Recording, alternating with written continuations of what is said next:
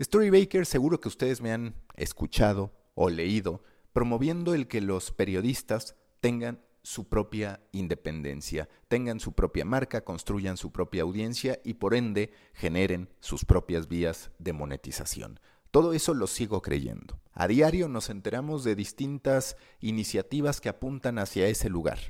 Un poco en México, pero sobre todo en Estados Unidos. Personas incluso destacadas que teniendo toda una carrera en medios establecidos, a veces con el mayor renombre como el propio New York Times, como BuzzFeed News o como el propio BuzzFeed en su versión general, y aún así estas personas deciden emprender por cuenta propia. En distintos textos, en distintos episodios de este podcast, he hablado también de cómo eso nos lleva a replantear nuestra relación con los que antes eran nuestros empleadores y que ahora se pueden convertir más bien en clientes. Ese es el verdadero cambio, que los medios no sean tus jefes, sino que se conviertan en tus clientes para que tú puedas derivar las ideas que tú quieres. Y todo eso me parece extraordinario, me parece una oportunidad que nos tardamos en ver aquellos que de profesión somos periodistas o comunicólogos y que ahora podemos replantear ese escenario. No es demasiado tarde. Sin embargo, en aras de todo lo que ha ido ocurriendo, muchos afirman que por fuerza prácticamente todo será mejor para la generación de contenido con esta generación, valga la redundancia, con este boom de los creadores independientes. Sin embargo, estoy convencido de que, como todo, también tendrá sus contras y que algo que pensamos que contribuirá a la libertad de expresión y a la libertad de información encontrará sus limitantes cuando se trate de individuos y ya no de medios corporativos, por llamarlos de alguna manera. Les comparto a continuación una reflexión que hago al respecto. Recuerden, antes de esto, que los invito a suscribirse a The Muffin, el newsletter que envío ya desde hace tres años, ya van 115 entregas que realizo y lo pueden hacer en storybaker.co, así, sin M, diagonal, T-H-E, D, guion medio, muffin. storybaker.co, diagonal, D, guion medio, muffin. Ahora sí, vamos con este episodio. ¿Por qué las marcas periodísticas independientes pueden ser, terminar siendo, tan corruptas como los medios establecidos? Las crisis pueden olerse. Si ya se veía venir que una industria fundamentada en la gratuidad terminaría por colapsar como la de los medios, como ha ocurrido en parte por la pandemia y sobre todo porque al producto periodístico se le abarató al nivel de imaginar que viviría de las marcas y los gobiernos, y sobre todo que estos evitarían la tentación natural de no solo pautar por espacios publicitarios, sino también de pautar por voluntades editoriales, ha de aceptarse que detrás de la proliferación de marcas periodísticas independientes se gestarán tarde o temprano las mismas dudas e incluso más cuando de analizar la imparcialidad se trate. Es una cuestión de principios y de tamaños, de defensas y de tentaciones. La manipulación con nombre y apellido tiene sus riesgos añadidos sobre la manipulación corporativa. Les explico. A las empresas se les adjudica una etiqueta de la que rara vez pueden deshacerse. La gente está advertida y los hechos se pueden acumular en tal cantidad que se generan argumentos consistentes para entender los intereses que defiende. En ocasiones incluso esa condena deja de ser verdad antes en la realidad que en la percepción de la gente, que ha decidido seguir creyendo aquello de lo que está convencida, aunque en la práctica esa consigna haya quedado en desuso.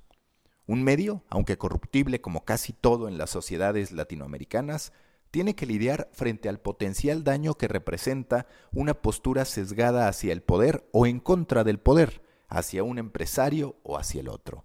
Además del daño externo, que puede producirse tanto ahuyentando a anunciantes como dejando de ser elegible para recibir pauta de mano de instituciones que ya quisieran el mismo trato que los que en ese caso son favorecidos, han de rendirse cuentas morales, éticas y profesionales que queramos o no, de uno u otro modo, permean en la estructura organizacional e impactan en el ánimo de los integrantes de la misma, quienes deberán pasar por un proceso de reflexión para decidir si continúan o no en ese proyecto y si los valores que ahí se practican van en concordancia con los de cada uno de ellos. En esos casos, como efecto secundario, se producen filtraciones, confesiones que se sueltan a un amigo o a un periodista de otra publicación y que de ese modo terminan siendo del dominio público o cuando menos hechos muy conocidos entre los que somos parte de la industria. El costo de corromper a un medio establecido es, de forma natural, más alto que corromper a una persona. La independencia de los periodistas tiene además un componente que no hace más que incrementar las posibilidades de que la manipulación y la falta de equilibrio informativo continúen creciendo. La mayoría de los que ha decidido dar el paso a un costado lo ha hecho pensando en mejorar sus condiciones de vida, lo que o consiguen con usuarios que se conviertan en suscriptores o con anunciantes que tendrán aún más argumentos en este caso y acceso directo al creador del propio contenido para poder indicar cuál debe ser el mensaje entregado y qué es específicamente lo que se busca con él. Un medio, de una u otra forma, ha de rendir cuentas. El periodista independiente no tiene más que sus propios límites morales y éticos para determinar hasta dónde es capaz de llegar. Y aunque en este punto lo más idealista sería afirmar que los creadores de contenido se mantendrán firmes en sus creencias y parámetros ideológicos, no hace falta más que un sí para que ese modelo unipersonal se alinee a un poder político o comercial.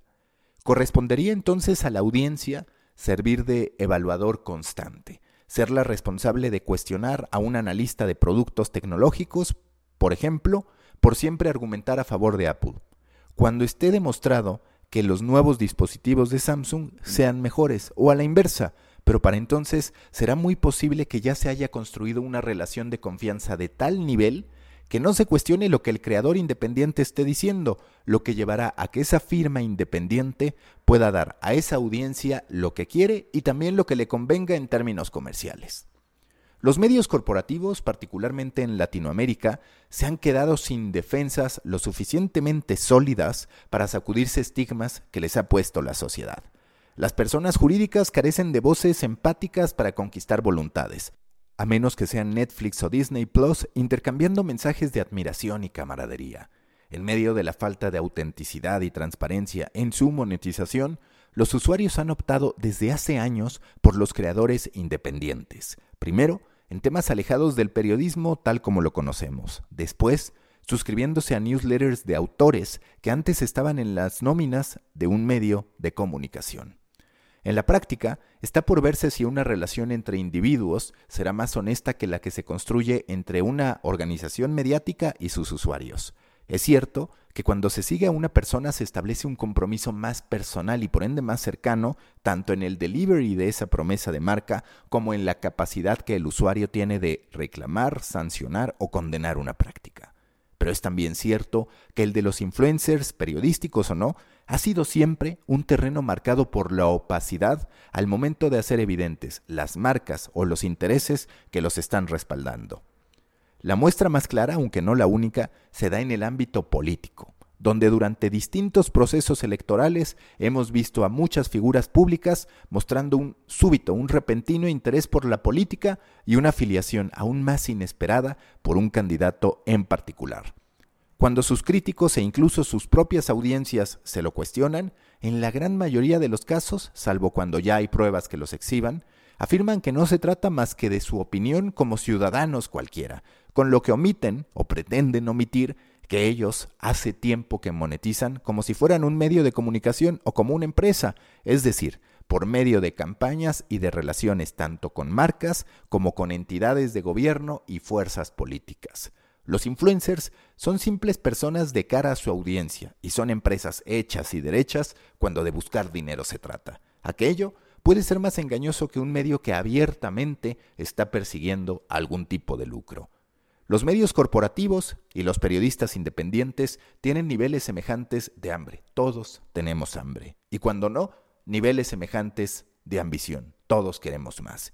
Los montos al final pueden ser distintos, pero el negocio se concentra en lo mismo.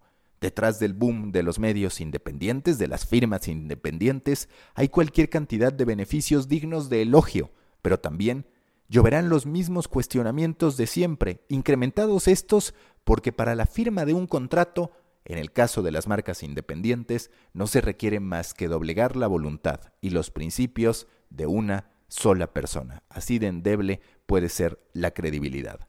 Que esto sea mejor que lo que teníamos está por verse. Hasta aquí esta reflexión en la que hablo sobre la importancia de buscar la transparencia en las marcas independientes y sobre todo identificar potenciales amenazas a la objetividad, potenciales amenazas a la libertad de expresión y potenciales amenazas sobre cómo puede corromperse este modelo. Recuerden que los espero en Proyecto Morona, el grupo que tengo en Facebook para todo Storybaker y también en el ecosistema completo de podcast de este medio de medios que he montado gracias a ustedes. Tenemos The Coffee, que están aquí, ustedes ya lo conocen, pero también The Coffee americano para todos los especialistas de la industria, para todos los miembros de la industria del contenido en Latinoamérica y el podcast de Storybaker Academy, donde hablo sobre todo con creadores de contenido independientes que están buscando vivir de lo que aman. Nos escuchamos en la próxima.